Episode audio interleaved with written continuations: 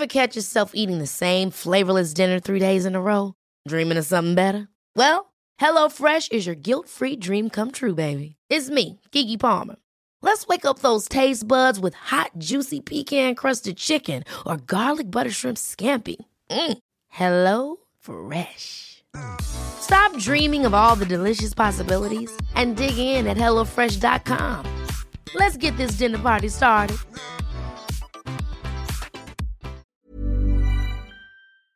Se van acercando las vacaciones y si tienes un bebé en casa, seguro que te preocupa cómo organizar sus comidas durante los viajes, los días de playa o las salidas a la montaña. Una opción cómoda y muy socorrida son los potitos de Nutriben, porque saben cuánto te preocupa dar a tu bebé tarritos nutritivos y con todas las garantías. Los potitos se preparan aquí en España con los mejores ingredientes, como frutas, verduras, carnes o pescados, y solo emplean aceite de oliva virgen extra. Esos ingredientes tal cual se trituran, cocinan y se envasan al vacío para su correcta conservación. Y ya sabes que igual de importantes son los ingredientes que lleva un alimento como los que no lleva.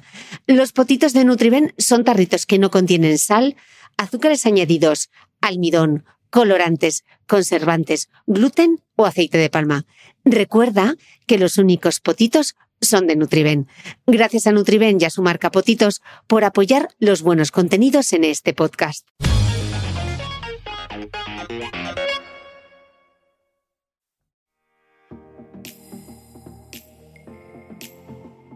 La trilogía del pelo. Así podríamos llamar a los tres episodios sobre el pelo, su salud, sus cuidados y sus problemas que he grabado con todas las preguntas que vosotras me habéis enviado. Cuando os pedí que compartieseis conmigo vuestras dudas, no me pude imaginar la avalancha, una detrás de otra. Fueron 13 páginas de Word con preguntas de todo tipo. Las hemos organizado y dividido con el objetivo de contestarlas todas. Sí, todas. En esta primera entrevista, Sergio Bañó, uno de los más importantes tricólogos de nuestro país, va a responder a todas las cuestiones sobre los problemas que afectan al cabello y al cuero cabelludo, desde los distintos tipos de alopecia y, ojo, porque hay más de 100, a la caspa o los cambios que las mujeres vemos en nuestro pelo a medida que vamos cumpliendo años. Por supuesto, vamos a hablar de soluciones para estos problemas, de tratamientos y, como siempre, de la importancia de tener un diagnóstico correcto. Nena, no te juegues el pelazo.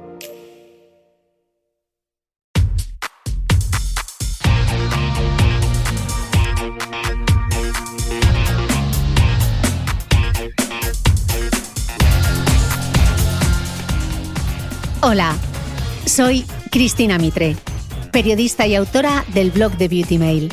Bienvenido a este nuevo episodio de mi podcast, un espacio semanal en el que entrevisto a grandes expertos de la salud y el bienestar para que aprendamos juntos a vivir mejor.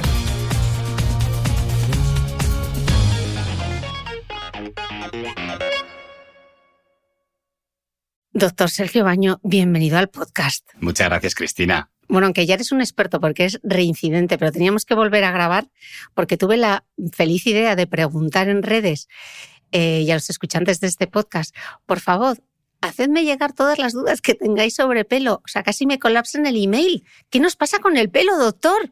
Nada, es un tremendo aluvión informativo y ahí agradecerte y darte la enhorabuena porque la otra experiencia que tuvimos en el podcast le ha servido muchísimo a nuestros pacientes. Así que yo encantadísimo de estar aquí de nuevo contigo, Cristina. Pues nada, prepárate porque tengo el cuestionario de mis escuchantes que son grandes expertas en esto del pelo y tienen muchas dudas. Así que vamos a empezar ya. Pilar nos mandaba esta pregunta. Me gustaría profundizar también en el cuero cabelludo. El cuero cabelludo se descama y mucho, aparece caspa. ¿Qué tipos de caspa hay? ¿Puede haber caspa con sebo? ¿Cómo se trata una y otra? Bueno, eh, la caspa es sinónimo de dermatitis seborreica. Es una inflamación de la piel del cuero cabelludo que cursa con picor, enrojecimiento y descamación. Clásicamente se diferencia entre caspa eh, seca y caspa grasa porque hay algunos pacientes que además asocian seborrea y grasa en el cuero cabelludo. Entonces, en principio, el tratamiento de la dermatitis seborreica y de la caspa eh, son productos antiinflamatorios que pueden aplicarse en forma de champús o lociones. En general, cuando hay mucha inflamación, mucha descamación, es necesario un tratamiento farmacológico con un corticoide tópico, pero en casos leves pueden utilizarse champús con diferentes productos antiinflamatorios a nivel cosmético. Si además hay un componente de grasa asociado, añadiremos componentes antiseborreicos. Pero el tratamiento en general suele realizarse de forma práctica con un champú como terapia de mantenimiento, champús antidermatitis y en fases muy inflamatorias con algún tratamiento antiinflamatorio local como un corticoide tópico. ¿Y este tipo de champús para la caspa lo tengo que utilizar toda la vida? ¿O puedo ir alternando un champú con otro? Bueno, se pueden utilizar alternando, pero habrá épocas del año, como puede ser el otoño y el invierno, o épocas de estrés, que tampoco pasaría nada por utilizarlo de forma continua. Ya hay preparados comerciales que son muy cosméticos y que pueden utilizarse como champú habitual durante varios meses seguidos. De acuerdo. Eh, siguiendo con dermatitis atópica, nos preguntan, tengo descamación del cuero cabelludo, imagino que viene de la dermatitis atópica que tengo desde pequeña, que especialmente se reactiva en épocas de estrés o cambio de estación. El tratamiento que me han recomendado son champús o productos para calmarlo, que suelen ser bastante agresivos, en un periodo de tiempo corto tipo quelual. ¿Alguna recomendación para el mantenimiento? Bueno, aclarar que em, no es tanto dermatitis atópica, que es un proceso que suele aparecer en la piel, sino dermatitis seborreica, que es otro tipo de dermatitis diferente, la que produce la caspa. Es normal que aparezcan brotes en épocas de estrés, eh, en épocas de mucho trabajo, mucho lío, y en estos periodos veremos más descamación, más picor. En esas fases, además del champú, como comentábamos, será interesante añadir un tratamiento antiinflamatorio que será mucho más efectivo. Para que os hagáis una idea, Cristina, incluso hay pacientes que vienen a la consulta y necesitan que les hagamos inyecciones de antiinflamatorio en el cuero cabelludo, de triancinolona, porque tienen un grado de inflamación muy alto incluso tratamientos vía oral. Pero bueno, por lo general los tratamientos antidermatitis y los champús antidermatitis han evolucionado mucho en los últimos 5 o 6 años y ahora hay preparados comerciales que son muy cosméticos y que pueden utilizarse de rutina, que además ayudan a regular la microbiota eh, cutánea del cuero cabelludo y ayudan a disminuir el riesgo de rebrotes de dermatitis seborreica o caspa. Vale. Sergio, corrígeme eh, si no me estoy equivocando, pero yo recuerdo cuando nos explicaban la caspa que se hablaba también de un hongo, de una levadura. ¿Esto qué es? Sí, bueno, eh, tenemos diferentes eh, levaduras y hongos en la piel en general y en el cuero cabelludo y por eso se ha visto que cuando se exacerba eh, la dermatitis seborreica hay una proliferación de estos hongos y por ello se utilizan también tratamientos antifúngicos en, el en la terapia de la dermatitis seborreica tanto facial como del cuero cabelludo. Y ahí es, introducimos el concepto de la microbiota cutánea, que es la flora cutánea. Se ha visto que es muy importante para diferentes formas de dermatitis y en particular para la dermatitis seborreica o para cuadros como el acné.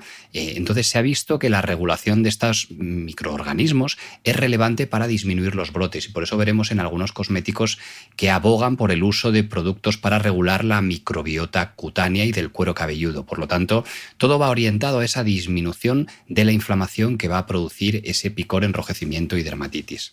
Mm, qué interesante. Nos pregunta Pilar también, ¿las irritaciones, la rosácea o la psoriasis también aparecen en el cuero cabelludo? ¿Cómo tratarlo? ¿Hay que esfoliar de vez en cuando el cuero cabelludo? ¿Hay que hidratarlo? Bueno, son muy buenas preguntas. Eh, respecto a la rosácea, aunque no sea lo más común, puede aparecer una forma de rosácea extrafacial en el cuero cabelludo, que son pacientes que tienen el cuero cabelludo sensible, con enrojecimiento y que toleran muy mal diferentes productos tópicos, cosméticos, les da siempre reacción. Respecto a la psoriasis, sí es muy frecuente que aparezca en el cuero cabelludo en forma de descamación gruesa o como si fuera una caspa muy intensa. Y en estos pacientes, en particular en pacientes con psoriasis, sí que vendrá muy bien los exfoliantes del cuero cabelludo para eliminar esas costras, esas escamas, así como productos antiinflamatorios. Sin embargo, los pacientes que tengan un cuero cabelludo sensible, que lo vemos cada vez con más frecuencia, y es curioso que lo hemos visto también después del COVID, aparte de la caída de pelo intensa, hemos visto pacientes que tienen dolor del cuero cabelludo, tricodinia y cuero cabelludo sensible. Y en estos pacientes sí que será muy importante utilizar eh, productos eh, determinados, hidratación del cuero cabelludo y evitar productos que les puedan irritar eh, o productos cosméticos con muchos químicos. De acuerdo. Doctor, Diana explica que ha tenido caspa desde bebé y que no ha habido champú medicado que le ayudara con la piquiña, con el picor. ¿Existe alguna solución diferente a este tipo de champús para la caspa? Nos pregunta. Sí, el, los champús con eh, sustancias antidermatitis o anticaspa al final es el primer escalón dentro del tratamiento de la dermatitis seborreica o caspa. El siguiente escalón, si no ha mejorado del picor, sería utilizar un producto farmacológico antiinflamatorio, normalmente alguna loción o gel con corticoide, que son muy efectivas. Realmente aplicándolo por la noche, eh, tres o cuatro noches seguidas, los pacientes disminuyen el picor de forma eh, sustancial. Y aún así tendríamos más escalones, un tercer escalón, tratamientos infiltrados, inyectados en el cuero cabelludo, tratamientos vía oral. Por lo tanto, nada, animar a, a nuestra oyente y decirle que está en el primer escalón, pero que todavía puede recurrir a tratamientos más potentes. Mm. Me encanta esta pregunta de Marisa porque se nota que es gran escuchante de este podcast y que podría ella hacer las preguntas porque nos dice, eh, doctor, ¿qué dice la ciencia del lavado diario del pelo? Llevo desde los 12 años lavándomelo a diario, tengo 50 años y pelazo. Sí, es muy buena pregunta porque el lavado eh, de cabello de forma diaria clásicamente se ha dicho que era negativo y esto es un falso mito absoluto. No hay ningún problema en lavar el pelo a diario según las necesidades eh, de higiene de cada paciente, según la seborrea, incluso la dermatitis, pero no hay ningún problema. Yo en el otro podcast lo resumía como todo cuidado cosmético que hagamos de cuero cabelludo para afuera a nivel externo no va a afectar a la raíz folicular, que es la fábrica del pelo y que está situada a unos 3 milímetros debajo de la piel. Por lo tanto, el lavado de pelo diario es algo que recomendamos en los hombres y en las mujeres no hay ningún problema. Eh, les recomendamos tres días, dos, tres días en semana. Algunas pacientes lo pueden utilizar, o lo pueden realizar a diario, pero no hay absolutamente ningún problema ni es negativo el lavar el pelo con frecuencia vamos, ni poner gominas, ni los tintes, etcétera, porque eso no penetra, ¿no? Para nada. Y lo mismo yo también le suelo decir a mis pacientes, yo llevo usando gomina desde los 16 años y, afortunadamente mantengo, mantengo muy buen pelo. Nada, ya fuera de bromas, los productos eh, externos no van a producir una alopecia. Las alopecias se producen, luego hablaremos de ellas, por problemas a nivel de la raíz folicular, la mayoría de ellos, y estos son problemas pues, hormonales, genéticos, estrés, etcétera, pero no por productos cosméticos que utilicemos. Mm. Una pregunta clave y nos la hace Olaya. Dice, ¿El secreto de tener un buen pelo o una gran melena es la genética o la rutina capilar perfecta? Bueno, pues yo diría que es 95% genética y 5% eh, productos cosméticos que podamos utilizar para adornar o para embellecer el pelo. Pero realmente el tener un buen pelo va a depender principalmente de la genética y de la constitución. Yo le digo a mis pacientes cuando eh, nos preguntan, Sergio, pero voy a tener que utilizar este tratamiento a largo plazo. Yo le digo, mira, tu genética es que tienes pelo fino. Los tratamientos te van a engrosar el pelo. Pero claro, es una forma de engrosarlo un poco artificial y que si dejas de utilizar el tratamiento, pues va a volver a su situación basal. Por lo tanto, son tratamientos que hay que mantener en el tiempo. Es como una persona que mide 1,90 o una persona más bajita, si usa una paciente usa tacones, pues oye, al quitarse los tacones vuelve a su situación basal. Pues estaríamos hablando del mismo ejemplo. Mm. Yolanda pregunta, ¿la grasa del pelo se va reduciendo con la edad y mejora tras la menopausia o no tiene nada que ver? Bueno, es muy interesante eh, eh, esta evolución porque en efecto vemos pacientes con más seborrea, especialmente en pacientes jóvenes. Y hay un salto cualitativo a raíz de la menopausia en la que el cuero cabelludo y el pelo se seca mucho. ¿Por qué? Porque se produce un desbalance hormonal en la menopausia y aumenta de forma relativa el porcentaje de hormonas masculinas, de andrógenos. Y eso produce que se produzca una disminución de la seborrea y por lo tanto vemos que las pacientes posmenopáusicas en general no suelen tener la grasa en el cuero cabelludo que sí que tienen las pacientes premenopáusicas y especialmente las pacientes jóvenes. Mm. Eh, bueno, al menos una buena noticia, ¿no? Con la menopausia, quien tenga el pelo graso se le va a volver un poquito más, más seco. Eh, Nazaret comenta, tenía el pelo graso y fino. La grasa de mi pelo he apreciado que ha ido a mejor, pero la densidad a peor, hasta tal punto que me estoy viendo claros al cogerme colas por la parte de la oreja hacia arriba y por la parte de la sien.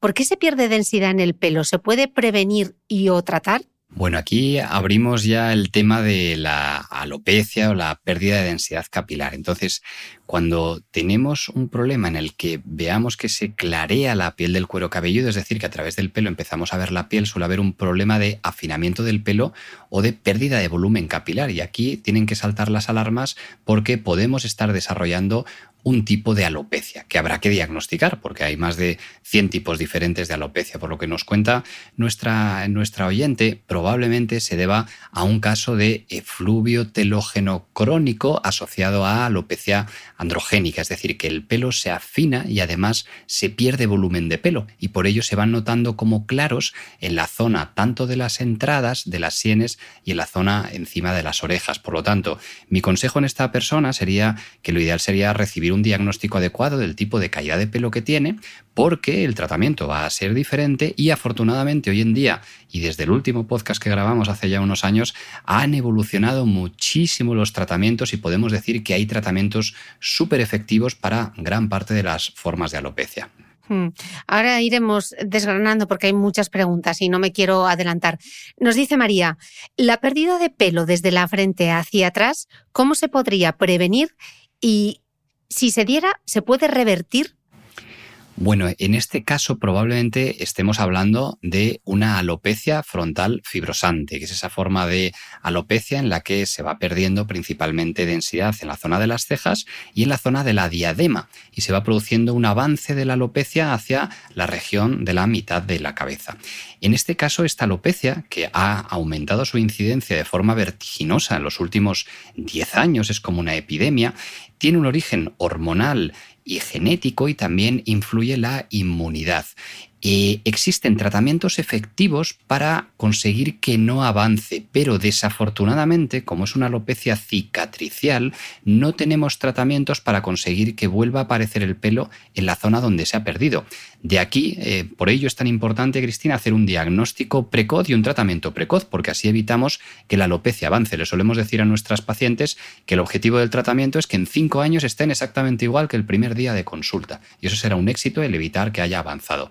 Afortunadamente hay tratamientos que nos permiten conseguirlo en la mayoría de los pacientes. Mm. Sergio, tú me decías que este tipo de alopecia es como la estrella de los congresos. Desde que grabamos aquel podcast, ¿en qué hemos avanzado? ¿Qué nuevas cosas se sabe? Bueno, pues se saben varios factores interesantes. El primero, que eh, uno de los tratamientos que consigue un mayor porcentaje de estabilización de la enfermedad es un medicamento llamado dutasterida que ya veníamos utilizando, pero se han publicado estudios que apoyan más la evidencia de la efectividad de este tratamiento. Punto 2. Eh, se ha visto que el uso de otras terapias es interesante para engrosar el pelo de la línea de implantación y que algunas pacientes puedan incluso mejorar discretamente la densidad, como es el caso del minoxidil vía oral. Punto 3. Se ha visto que el plasma rico en plaquetas, ese tratamiento tan de moda en alopecia androgénica que consiste en sacar sangre, centrifugarla, aislar las plaquetas con factores de crecimiento e inyectarlo en el cuero cabelludo, puede ser muy interesante también en alopecia frontal fibrosante porque mejora la inflamación que va produciendo la destrucción del pelo y también mejora la calidad del pelo y de la piel donde se inyecta, porque estas pacientes también tienen una alteración en la coloración y en la textura de la piel que a veces les incomoda mucho. Cuarta novedad, sabemos que se puede realizar trasplante capilar en estas pacientes, pero no es el mejor escenario. Eh, habrá que seleccionar muy bien qué paciente se hace trasplante. ¿Por qué? Porque hay algunos inconvenientes. Eh, el pelo trasplantado normalmente se va perdiendo con el paso de los años. A los cinco años solo queda la mitad del pelo trasplantado y el grado de supervivencia que tienen los injertos es un poquito menor. Entonces solemos recomendar trasplante en pacientes que tienen zonas muy pequeñas y en pacientes que están estables, porque si no sería como sembrar en medio de un incendio, se perdería también el pelo trasplantado. Resumiría, de alopecia frontal fibrosante novedades, hay tratamientos efectivos y que nos pueden permitir mejorar eh, la inflamación evitar que avance e incluso mejorar un poco cosméticamente a las pacientes. Y el tema del trasplante, que es la cirugía reconstructiva, no es el escenario ideal, pero algunas pacientes pueden beneficiarse, pero no todas, habrá que seleccionarlas muy bien. Bueno, y esto ya sabes que, mm, esta pregunta te iba a caer en el examen eh, de, este tipo de alopecia. ¿Qué pasa con los famosos filtros químicos, los protectores solares? Bueno, es muy, muy interesante. Realmente este es uno de los hot topics de los congresos. Eh, no podemos dar todavía una respuesta con una evidencia sólida. Parece que hay cierta sospecha no ya solo con los fotoprotectores, sino en general con productos cosméticos, incluso cremas hidratantes y otros emolientes. La conclusión es que no se conoce qué principio activo podría estar jugando un papel negativo en el desarrollo de esta alopecia. Lo que se ha visto es que en caso de existir solamente sería en un subgrupo de pacientes que genéticamente son susceptibles. Es decir, que de repente no tenga miedo la población a utilizar cremas hidratantes, fotoprotectores, etc. La recomendación que damos los dermatólogos es que se deben utilizar estas cremas solares porque disminuye el riesgo de aparición de manchas, cáncer de piel, etc. Y tan solo en mujeres u hombres con alopecia frontal fibrosante que no estén respondiendo a los tratamientos, que a pesar de ello vaya avanzando y que tengan un uso exagerado de estos productos, les recomendamos minimizar su uso, que no es evitarlo, sino es minimizarlo a realmente las épocas en las que estén expuestas al sol, etc. De acuerdo. Ana nos pregunta, ¿es posible que usar mucho el casco de la moto o llevar el pelo muy tirante hacia atrás produzca alopecia por la zona de la frente? Bueno, respecto al casco o al uso de gorras, no tiene tal, eh, digamos, potencia de tracción como para producir ningún problema, o sea que podemos utilizar sin, ningún, sin ninguna duda casco, gorras, eh, etc. Y respecto a los peinados con tracción, en general no hay problema, pero sí que hay pacientes que son susceptibles y que si abusan de los peinados con mucha tracción o en algunas eh, profesiones, como puede ser azafata, se describe clásicamente, sí que se puede producir un tipo de alopecia que se llama alopecia traccional, que de hecho, curiosamente, se puede confundir con una alopecia frontal fibrosante porque se suele perder densidad en la zona de la frente y en la zona de la diadema. Y en estas pacientes sí que será importante cesar ese hábito de tracción para que mejore la alopecia. En estos casos sí que puede mejorar y recuperar la densidad capilar en la zona donde se ha perdido. Y en estos casos, si se cesa ese hábito, también se puede realizar trasplante y tiene muy buena evolución. Hmm. Alejandro nos dice, me encantaría que hablarais de la alopecia androgénica y la influencia de la menopausia en la calidad del cabello. Nunca he tenido pelazo, pero viendo a mi madre el futuro no es muy prometedor. El dermatólogo me ha pautado hierro y minoxidil vía oral, pero no sé si realmente será efectivo porque no noto demasiado el efecto después de unos meses. ¿Hay que resignarse? ¿Qué es la alopecia androgénica? ¿Tiene Alejandra que resignarse realmente, doctor? Bueno, de forma muy resumida, la alopecia androgénica es la alopecia más frecuente, tiene origen hormonal y genético y cursa con un afinamiento del pelo y en las mujeres suele empeorar en la menopausia. Respecto al tratamiento, es muy importante que los tratamientos para alopecia androgénica hacen efecto a partir de los 5 o 6 meses y el efecto máximo es al año. O sea que dependiendo de los meses que lleve Alejandra de tratamiento, quizá tiene que esperar un poquito más. El tratamiento a priori con minoxidil oral es totalmente correcto y en la época de la perimenopausia se pueden utilizar además tratamientos antiandrógenos que luchan contra ese desbalance hormonal que hemos comentado que se produce en la menopausia y en general son tratamientos efectivos. Ahora bien, habrá pacientes que consigan mejorar de forma significativa y otras pacientes que lo que consigamos es evitar que empeoren, es decir, que consigamos estabilizarles. De la gran novedad de los últimos años, que es el tratamiento con minoxidil oral, es especialmente interesante para esa transición de pacientes, mujeres que tienen el pelo fino, premenopáusicas y que van a abordar o afrontar la menopausia. En esos casos suele funcionar muy bien el minoxidil oral asociado a algunos medicamentos antiandrógenos. Mm.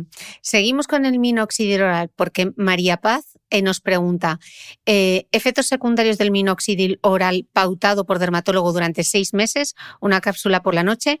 ¿Cuánto de efectivo y seguro es este tratamiento? Ya nos has dicho cuando se empiezan a notar los resultados. Una vez que se abandona el tratamiento, ¿se vuelve a perder la densidad capilar? ¿Hay que tomarlo de por vida con descansos?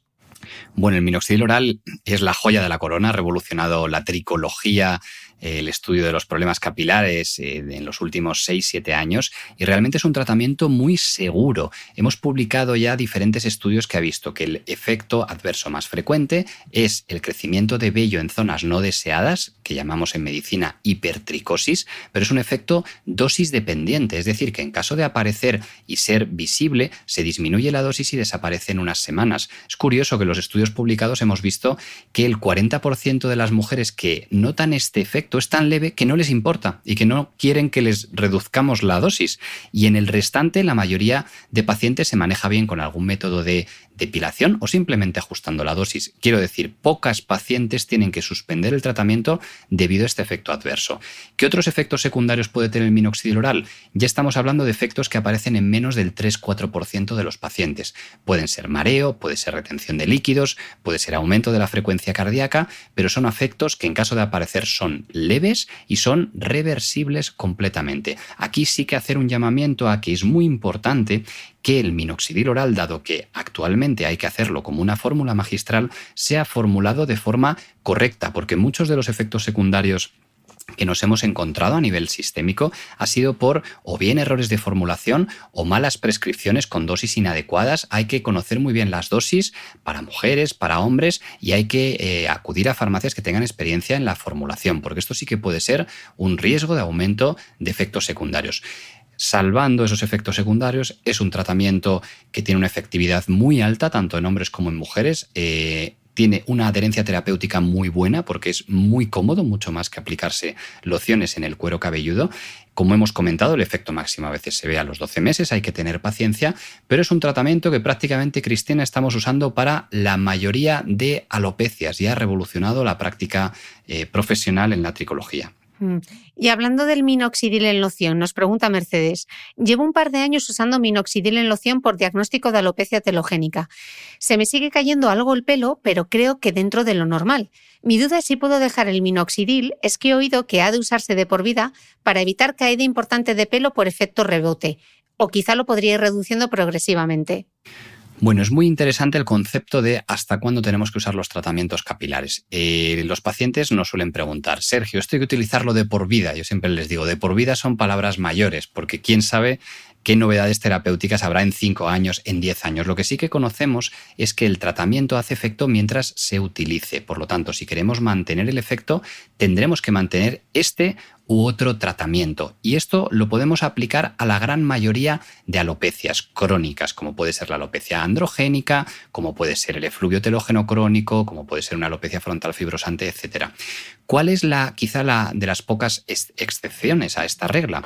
Los efluvios telógenos agudos, es decir, las caídas de pelo por estrés que claramente tienen un desencadenante, como puede ser el COVID, como puede ser haber tenido una dieta, eh, eh, posparto, etcétera, sí que puede utilizarse un tratamiento temporal y pasado un tiempo, que normalmente recomendamos al menos un año de tratamiento, ir disminuyendo la dosis o la frecuencia de aplicación de los fármacos, en este caso, como nos preguntaba nuestra oyente, de minoxidil tópico, por ejemplo, utilizarlo días y día no durante dos o tres meses, luego un par de días en semana y luego sí que se podría suspender porque ya ha pasado el agente causal de ese proceso de caída. Sin embargo, cuando la causa es crónica, como puede ser una alopecia androgénica, deberemos mantener el tratamiento de forma continua. De acuerdo. Concepción nos pregunta. Mi pregunta va sobre su opinión de tomar dutasteride Avidart 05. Llevo muchos años tomando biotina, colágeno, vitamina A, B, C, you name it, dice Concepción. Durante el último año y medio tomo dos pastillas de Avidart a la semana, una loción atópica con dutasteride también por las noches. Y me da miedo seguir con la hormona, pero me da más miedo la alopecia. Bueno, eh, tranquilizar totalmente a nuestra oyente, dutasteride no es una hormona, es un medicamento que evita la acción de las hormonas en la raíz del pelo, pero es un tratamiento que tiene amplia evidencia de su efectividad y seguridad en alopecia femenina. No obstante, indicar que es un tratamiento de uso fuera de indicación. Esto quiere decir que en el prospecto se van a encontrar eh, indicaciones diferentes, como es la hiperplasia benigna de próstata en los varones, algo que a veces asusta a las pacientes que piensan que esto no tiene nada que ver y que el médico se ha confundido. Es el mismo medicamento, lo que pasa que está comercializado para otra indicación. Se puede utilizar en mujeres, pero hay que tener algunos cuidados. El principal, que una mujer que tome dutasteride debe evitar el embarazo durante el tratamiento y seis meses después, pero es uno de los principios activos que ha demostrado efectividad y seguridad en alopecia femenina, no es una hormona y su seguridad a medio y largo plazo es excelente, o sea que puede estar tranquila con ese tratamiento.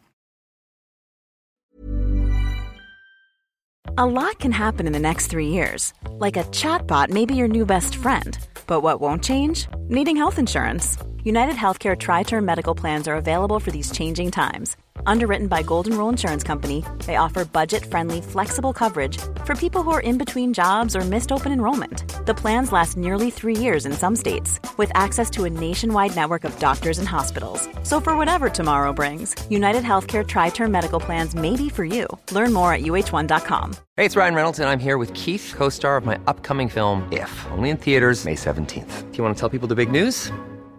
All right, I'll do. Sign up now and you'll get unlimited for $15 a month in six months of Paramount Plus Essential Plan on us. Mintmobile.com slash switch. Upfront payment of $45 equivalent to $15 per month. Unlimited over 40 gigabytes per month. Face lower speeds. Videos at 480p. Active Mint customers by 531.24 get six months of Paramount Plus Essential Plan. Auto renews after six months. Offer ends May 31st, 2024. Separate Paramount Plus registration required. Terms and conditions apply if rated PG.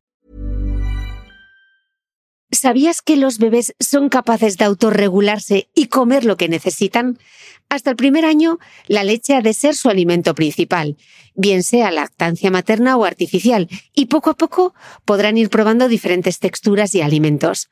Ahora, con buena temperatura, a todos nos gusta salir más de casa, y en verano pasamos mucho tiempo fuera, en la playa, la montaña o recorriendo el mundo. Si tienes un bebé que ya ha empezado con la alimentación complementaria, para esos momentos puedes contar con los diferentes tarritos que ofrece Potitos. Hay recetas para bebés desde 4 y 6 meses y solo llevan ingredientes como frutas, verduras, carnes o pescados que se trituran y se envasan tal cual. Los potitos de Nutriben son tarritos seguros, fáciles de conservar y transportar, ya que no necesitan refrigeración, tan solo mantenerse en un lugar fresco. Se calientan en microondas o al baño María, sin conservantes ni azúcares añadidos. Gracias a Nutriben y a su marca Potitos por ser nuestro mecenas del mes.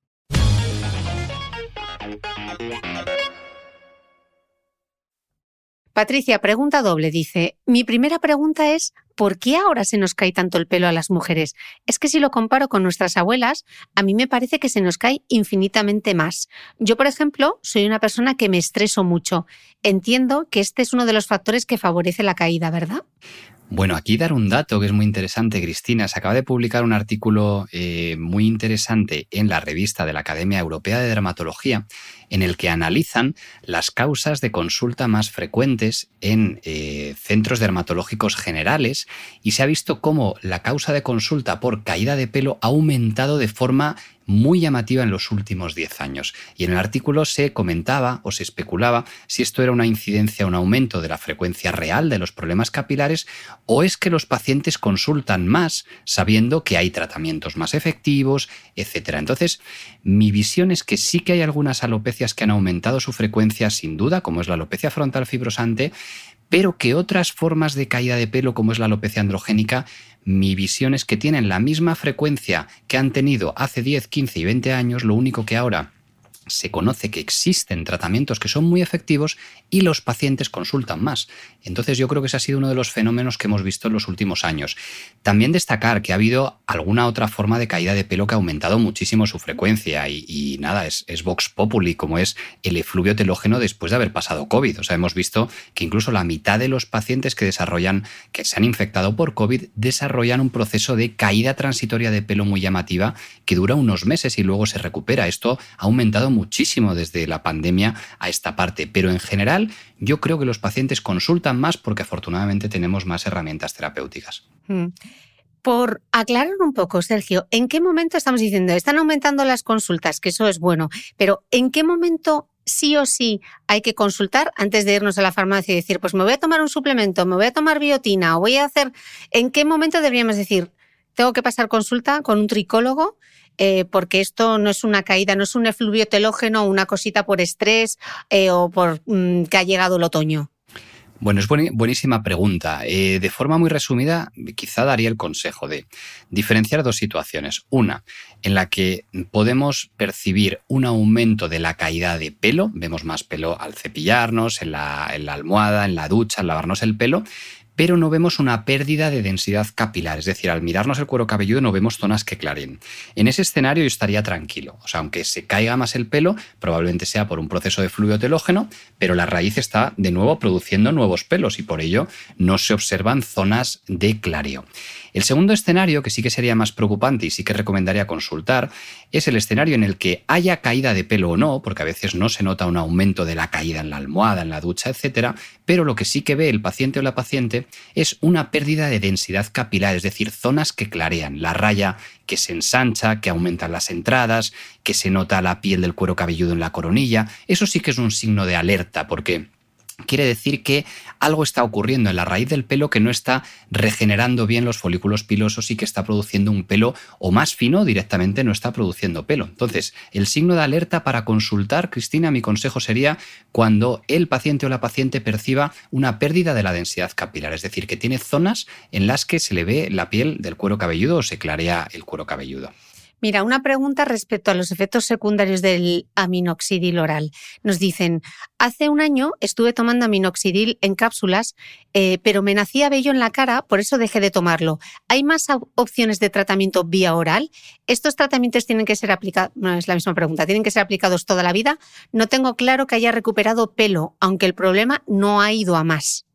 Bien, el minoxidil oral, su efecto adverso más frecuente es que puede aparecer un poco de vello en zonas no deseadas, como comentábamos, pero no debe ser causa de suspensión. O sea, probablemente esta paciente, si notó ese efecto, reduciendo la dosis del minoxidil oral, eh, hubiera desaparecido el vello en la zona no deseada y hubiera mantenido el beneficio sobre el cuero cabelludo. O sea, que ese es el manejo ideal que hacemos actualmente. De hecho, eh, podemos combinar el minoxidil vía oral con otros fármacos antiandrógenos, como puede ser la espironolactona o la bicalutamida, que nos permiten que, además de mejorar la densidad capilar, disminuya el riesgo de aparición de vello en zonas no deseadas. O sea que tienen un efecto sinérgico, es una muy buena combinación. Y estos tratamientos, como hablábamos antes, sí que deben mantenerse en el tiempo. Pero no todos. Hay muchas pacientes que acuden a consulta con una alopecia androgénica muy intensa y les hacemos un periodo más intensivo de tratamiento durante un año, año y medio, con tratamientos combinados, minoxidil oral, antiandrógenos, incluso microinyecciones de dutasteride, pero pasado el año, año y medio, cuando alcanza el efecto máximo, ya como mantenimiento les mantenemos únicamente con minoxidil oral, con dosis más bajas, un tratamiento más cómodo. O sea que al final el tratamiento se individualiza y sí que requiere mantener algo de terapia farmacológica, pero suele ser un tratamiento muy sostenible, muy cómodo y que las pacientes mantienen muy bien en el tiempo. Mm.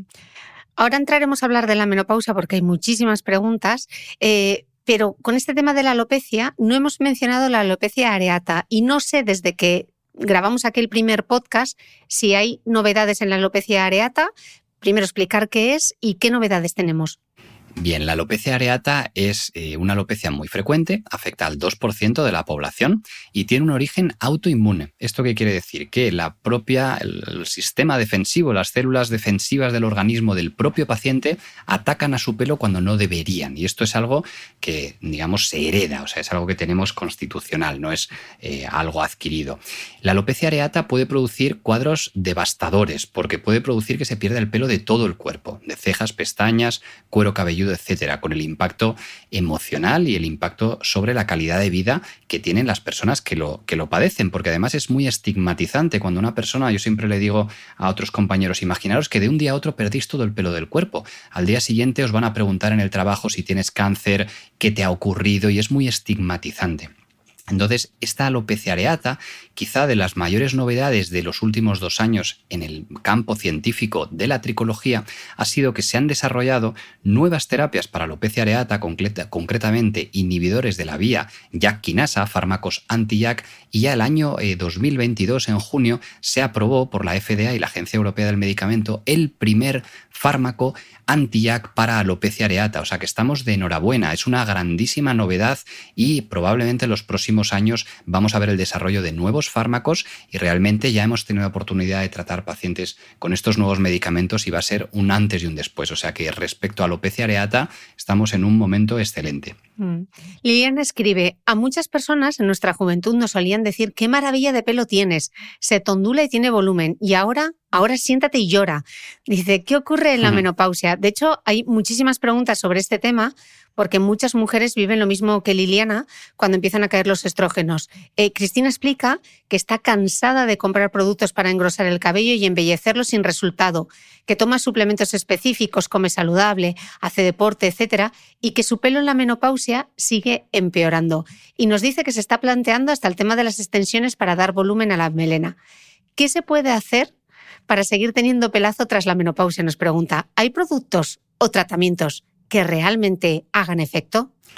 Bien, en la menopausia estamos en una época compleja eh, desde el punto de vista capilar, porque se produce ese cambio hormonal que en las mujeres hace que de repente el pelo pueda hacerse un poco más fino, que además disminuya, eh, se seca el pelo, disminuye la, secreción sebácea en el cuero cabelludo y eh, cambia el aspecto cosmético del pelo. Realmente es la situación dentro de los perfiles de alopecia androgénica que solemos tener resultados menos buenos, por así decir, en mujeres después de la menopausia con alopecia androgénica. No obstante, sí que hay terapias que son muy efectivas para mejorar en estas pacientes, como puede ser el minoxidil oral, que ya hemos comentado, fármacos antiandrógenos, vía oral, vía inyectada, e incluso en algunas pacientes puede ser de utilidad el plasma rico en plaquetas.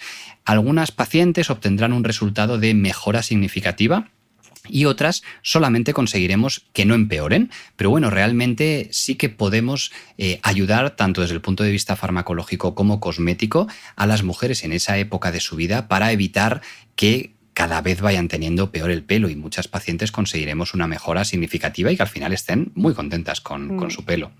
Hablabas de época capilar complicada refiriéndote a la menopausia y ahora te tengo que preguntar sobre el embarazo y el posparto, porque María nos dice, desde que me quedé embarazada, ahora estoy de ocho meses, me noto el cabello más débil y tengo un sinfín de baby hairs, que son esos pelillos, que nunca había tenido antes. Yo tenía entendido que debido a las hormonas, uñas y cabellos lucen espectaculares en el embarazo. ¿Hay algo que pueda hacer para fortalecer el actual estado de mi cabello? ¿Podría mejorar con suplementos de colágeno? ¿Va a empeorar durante el posparto? Bueno, en general el embarazo es una época buena para el pelo. Por el cambio hormonal que se produce, en general el pelo suele mejorar. No obstante, hay algunas pacientes, como nuestra oyente, que durante el embarazo experimentan un aumento de la caída de pelo, no perciben ese grado de mejoría, y suele ser porque viven unos embarazos también quizá un poquito más estresantes o con alguna digamos, problema añadido, pero por lo general es una época buena. El problema suele venir después del parto, porque efectivamente en el posparto se produce un efluvio telógeno a los dos, tres meses de haber dado a luz, que todas las oyentes que tengáis hijos habréis experimentado, que es normal, es fisiológico, no, no pasa nada, pero asusta, entonces tarda en recuperarse unos meses. ¿Y qué se puede hacer? Pues bueno, en general no hace falta hacer nada, pero se pueden utilizar algunos tratamientos para atenuarlo, como pueden ser algunos tratamientos nutricosméticos, como puede ser el minoxidil oral o como puede ser las sesiones de inyecciones de plasma rico en plaquetas.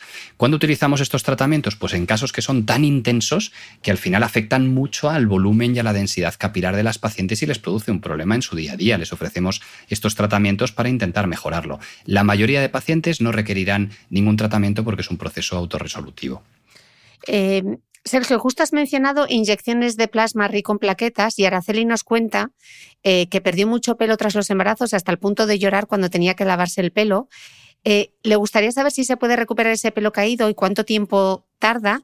Y pregunta sobre todo sobre estas inyecciones de plasma rico en plaquetas. Explícanos, porque claro, inyecciones plasma de rico en plaquetas, igual la mayoría de los escuchantes no saben ni lo que es. ¿Cómo es este tratamiento? ¿Cuántas sesiones hay que darse, etcétera? Bueno, respecto a la primera pregunta, si se puede recuperar el pelo, por supuesto, hay tratamientos que ayudan mucho en ello y de hecho en nuestra experiencia el plasma puede ser uno de ellos, pero quizá por encima del plasma tenemos otros, como pueden ser el minoxidil oral, que se puede utilizar, es compatible con la lactancia y otros tratamientos. Pero bueno, centrándonos en los tratamientos inyectados en el cuero cabelludo que tan de moda están, lo resumiría en dos, eh, tipos de tratamientos inyectados. El primero, el plasma rico en plaquetas consiste en sacar sangre al paciente, centrifugarla y la porción rica en las células que llamamos plaquetas que llevan factores de crecimiento inyectarlo en el cuero cabelludo. Es un procedimiento que se hace en la clínica, se tarda en hacer una hora, se saca sangre en el mismo momento y se inyecta con un poquito de anestesia local y es muy poco doloroso. El paciente puede hacer vida normal después del tratamiento. Suelen ser necesarias varias sesiones para notar el efecto del tratamiento y en nuestra experiencia es un tratamiento efectivo, pero que varía mucho la efectividad de unos pacientes a otros. Hay que seleccionar bien a la paciente a la que le realizas el tratamiento para que le vaya a merecer la pena. Y es verdad que hace falta hacer sesiones al inicio frecuentes, a lo mejor una al mes o cada dos, tres meses y luego ir distanciando. Esto sería el primer tratamiento inyectado. Quizá el segundo es el que yo diría que en los últimos años eh, se ha puesto más de moda porque es muy efectivo, incluso en mi experiencia, más que el plasma rico en en plaquetas, aunque a veces lo hacemos incluso combinado, que son las microinyecciones de dutasteride. Y lo que consiste es directamente inyectar en el cuero cabelludo el fármaco dutasteride, que es un fármaco antiandrógeno que evita la acción de las hormonas en la raíz del pelo y permite que el pelo se engrose. Se inyecta en una sesión con un poco de anestesia local, con un procedimiento muy poco doloroso, se tarda en hacer 10-15 minutos y luego se puede hacer vida normal. Como el dutasteride tiene una vida media mayor, se pueden hacer sesiones más distanciadas, dos sesiones, tres al año y se puede utilizar tanto en hombres como en mujeres. Este sería el resumen. Los tratamientos inyectados. Eh, en algunas pacientes y algunos pacientes pueden ser un tratamiento único en monoterapia, pero en general los utilizamos combinados a otros tratamientos para aumentar la efectividad, como es el minoxidil oral o tratamientos antiandrógenos. Mm. Y ya para terminar con el posparto, nos escribe Gilda, ¿puede afectar la lactancia al cabello? Bueno, en general la lactancia también es una época complicada porque venimos del posparto, de esa caída intensa que se produce eh, después de dar a luz y con el cambio hormonal que también vemos en la lactancia, también en general el pelo no suele ser la mejor época y se une el que además tenemos limitación de utilizar algunos tratamientos como son los fármacos antiandrógenos. Yo les suelo hacer un resumen a mis pacientes que es durante el embarazo suele mejorar el pelo, imaginemos 10 puntos, en el posparto empeora 5 y durante la lactancia empeora 2. O sea que al final mejora el proceso global del embarazo, posparto, lactancia, les mejora 3 puntos. Pero al principio mejoran mucho y luego se quedan con un sabor amargo porque tienden a empeorar después. Es verdad que ya en la lactancia podemos usar algunos tratamientos como el minoxidil oral y lo que yo les digo, que al final durante esa época van a mejorar del pelo, pero que no se preocupen, que van a estar mucho más eh, felices porque han traído un nuevo, una nueva vida, a un nuevo ser a esta vida y que al final van a estar ocupadas con otras labores, pero que yo sí, que les animo a las mujeres con alopecia androgénica a que no demoren eh, ni que piensen en no tener niños, porque hoy es una época muy bonita de la vida y que aunque a la, después del parto se pase mal, pero en general para el pelo les va a venir bien. Mm. Eh, Cristina, seguimos con el tema hormonal. Cristina escribe, mi pregunta barra plegaria va sobre la relación de pelo y desajustes hormonales, especial hincapié sobre ovario poliquístico, el cual es muy común, con mucha razón. En mi caso he perdido bastante pelo desde que abandoné la píldora y se ha vuelto cada vez más fino. ¿Qué le podemos recomendar a Cristina? Bueno, pues como bien dice Cristina, eh, las pacientes que tienen algún problema hormonal, lo que llamamos síndrome de hiperandrogenismo, es decir, que tienen una relación de hormona masculina un poco mayor de lo normal, como es el síndrome de ovario poliquístico, suelen tener el problema de tener el pelo fino, es decir, un grado leve de alopecia androgénica. En estas mujeres será importante hacer un diagnóstico precoz y poner, administrar el tratamiento de forma precoz, porque va a ser un factor que nos permita mejorar la evolución a la larga. Mi consejo a Cristina sería acude en este caso sí a un tricólogo porque probablemente tenga un grado leve de alopecia androgénica y se beneficie de un tratamiento farmacológico con minoxidil oral y fármacos antiandrógenos. Mm. Eh, hipotiroidismo, que tengo grabado un podcast muy bueno. Victoria nos pregunta, ¿influye el hipotiroidismo en el pelo? ¿Es normal tenerlo con menos cuerpo a raíz de esta enfermedad? ¿Qué factores, eh, bueno, esto ya lo hemos contestado, pero bueno, ¿qué factores influyen para tener un pelo sano? ¿Qué alimentación se debe seguir para fortalecer el pelo? Esa es, es curiosa y muy repetida. Sí, el, hipotiroidismo, eh, el tiroides, las alteraciones tiroideas, sin duda influyen en el pelo y son causa frecuente de fluvio telógeno, es decir, de esa caída acelerada eh, por alteración de hormonas tiroideas. Sin embargo, no influyen en el afinamiento del pelo o en la alopecia androgénica, es decir, el hipotiroidismo no produce alopecia androgénica, pero sí que puede producir que se caiga mucho el pelo en el contexto de un efluvio telógeno. Respecto a la alimentación, en general, eh, el llevar una alimentación específica no va a hacer que mejore un pelo normal, no va a hacer que un pelo que es normal esté más bonito. Sin embargo, una alimentación que sea deficitaria en determinados eh, elementos sí que va a hacer que el pelo empeore cosméticamente y que pueda aparecer un efluvio telógeno. Por ejemplo, pacientes con un déficit de hierro, ferritina baja, con alteración de alguna eh, vitamina, sí que van a tener efluvio telógeno, un pelo quebradizo, un pelo ralo que llamamos, pero no hay alimentos que digamos la dieta mágica va a ser tomar estos cinco nutrientes para tener un pelo mejor. Sí que eh, si pecamos por defecto vamos a ver un empeoramiento del pelo, pero no podemos ayudarlo por exceso y de ahí eh, el concepto de que en muchos casos el uso de nutricosméticos va a ser útil y va a ser efectivo, pero no recomendamos el uso de nutricosméticos a toda la población general porque no les va a aportar un beneficio sobre una dieta equilibrada. De acuerdo. Antes de hablar de nutricosméticos, que también se ha repetido esa pregunta hasta la saciedad, eh, Victoria, una última curiosidad dice, ya que a mi padre le detectaron una enfermedad rara, hemocromatosis hereditaria, a través del pelo, ¿se pueden detectar enfermedades por el aspecto del cabello? Sí, esto es además una parte muy bonita de nuestra especialidad y es que hay algunas enfermedades internas que podemos diagnosticar por la alopecia y por el aspecto del pelo. Hay muchas enfermedades eh, infantiles, eh, enfermedades raras que podemos diagnosticar por el aspecto del pelo.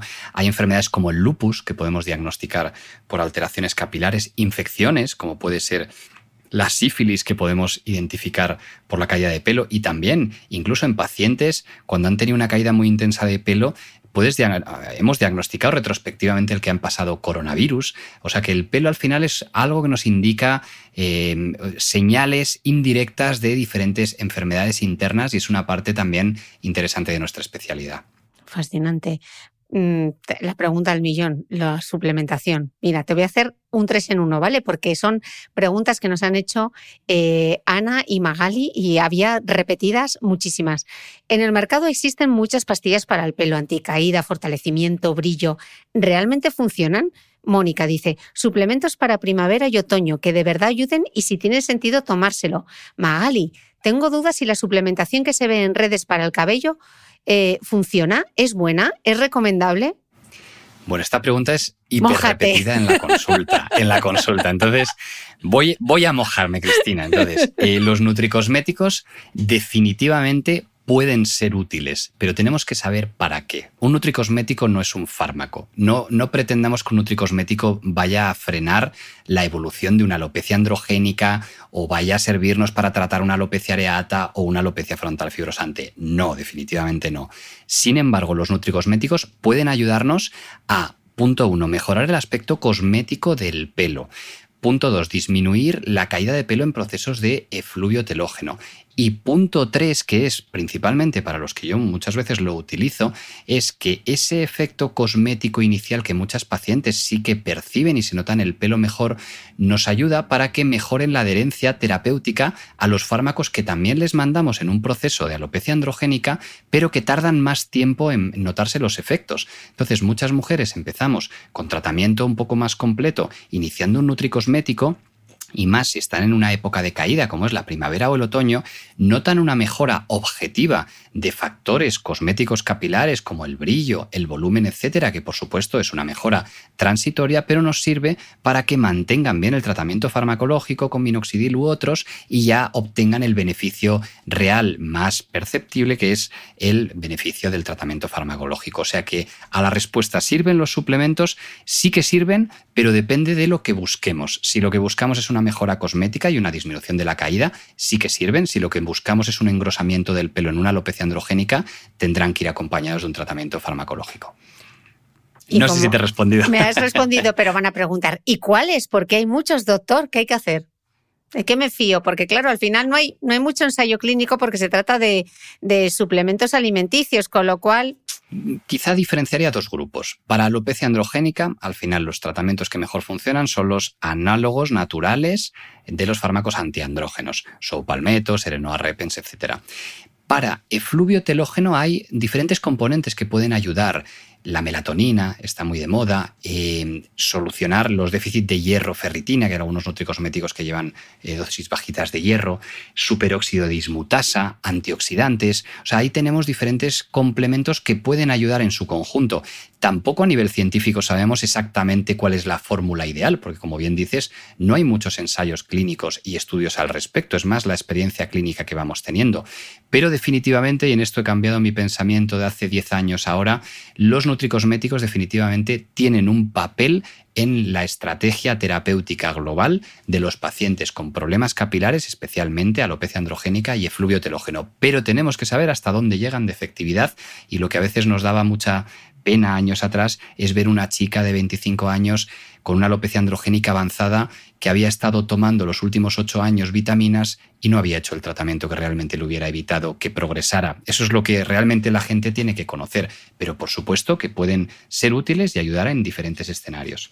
Y tú sabes que ahora van a preguntar, eh, vale, ¿y cuáles son los que recomienda el doctor Sergio Baño en consulta? Y entonces yo sé que tú me vas a decir, es que hay que hacerlo personalizado, ¿verdad? Sí, a ver, hay, diferentes nutricosméticos de lanzamiento muy reciente que son muy interesantes la composición que tienen y que individualizamos en cada paciente. Sí que hay tres, cuatro, cuatro o cinco marcas que son un poquito más top en cuanto a la composición que tienen, que estaré encantado de comentarte en privado, Cristina. Pero por supuesto la idea será que realmente lo individualizamos mucho, según el perfil del paciente, la paciente, el tipo de pelo, tipo de caída y también los tratamientos complementarios que utilicemos. Mm, entiendo que no te mojes. Eh, Lidia, en este caso tengo varias dudas en referencia al pelo. En este caso, mi pareja, chico de 39 años, se nota que el pelo lo tiene mucho más débil y le clarea por la parte delantera. Siempre ha tenido buen pelo, pero de un tiempo a esta parte se le ve como más pobre. Soy partidaria de la cosmética ecológica y he leído que el aceite de menta funciona bien, pero ¿es cierto? ¿Cómo se tendría que utilizar para ver los resultados? Por otro lado, ¿los champús fortificantes ayudan? ¿Hay algún complejo vitamínico que ayude a frenar la caída y a la vez haga que el pelo crezca sano y fuerte de nuevo? ¿Qué le dirías? Fíjate, qué buen ejemplo. Este es un mm. ejemplo perfecto para lo que estábamos hablando, porque nos describe un paciente que clarea en la zona frontal. O sea, probablemente tengamos un chico con una alopecia androgénica que ya estará en un grado moderado, porque si le ha visto la novia que clarea, es que ya el pelo está relativamente fino. Bien, en este escenario, eh, el tratamiento indicado será un tratamiento farmacológico para que frene la evolución de su alopecia y probablemente consigamos incluso mejorar la densidad capilar sin tener que operarle. Pero para ello va a tener que hacer un tratamiento farmacológico con probablemente dutasteride vía oral y valorar incluso minoxidil tópico o vía oral. Si a ese tratamiento farmacológico le queremos añadir algún nutricosmético para que mejore la calidad del pelo al inicio del tratamiento, etcétera, Perfecto, pero el tratamiento base que le va a evitar que empeore va a ser el farmacológico. Si utiliza solo ese aceite, utiliza solo vitaminas o solo un tratamiento cosmético, este paciente va a ir empeorando. Entonces yo creo que nos venía a la perfección este ejemplo porque nos indica, clarea, signo de alarma, hay que consultar porque probablemente hay una alopecia y si hay una alopecia, tratamiento farmacológico, más menos tratamientos nutricosméticos. Pues Lidia, dile a tu chico que pida ahora en el tricólogo para que le vea, para que le haga un buen diagnóstico. Eh, Sergio, hemos terminado esta batería, pero no te creas porque todavía tengo otro podcast o quizá otros dos podcasts que tengo que grabar porque no he logrado sacar todas las preguntas que tenía, así que te agradezco este mega esfuerzo eh, que has hecho, que te hayas mojado además y que hayas traído las novedades eh, que habíamos grabado hacía un par de años, así que ha estado muy bien volver a hablar de las alopecias, ¿no? Muchísimas gracias, un placer. Espero volver a coincidir contigo pronto y cuántos aprende escuchándote y deberías tener un podcast porque con esa voz, chico, vamos. Nada, gracias a ti, Cristina, y nuevamente darte la enhorabuena, que hacéis una labor súper importante y los pacientes están encantados con tus podcasts. Muchísimas gracias y a vosotros nos escuchamos de nuevo el próximo domingo y no os preocupéis que habrá segunda parte. Gracias.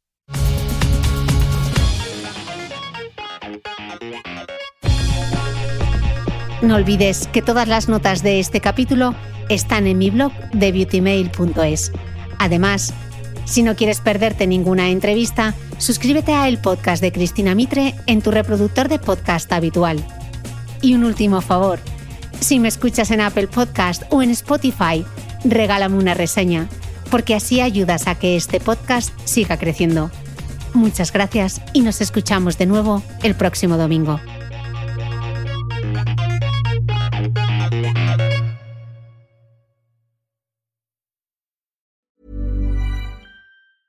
Ever catch yourself eating the same flavorless dinner three days in a row?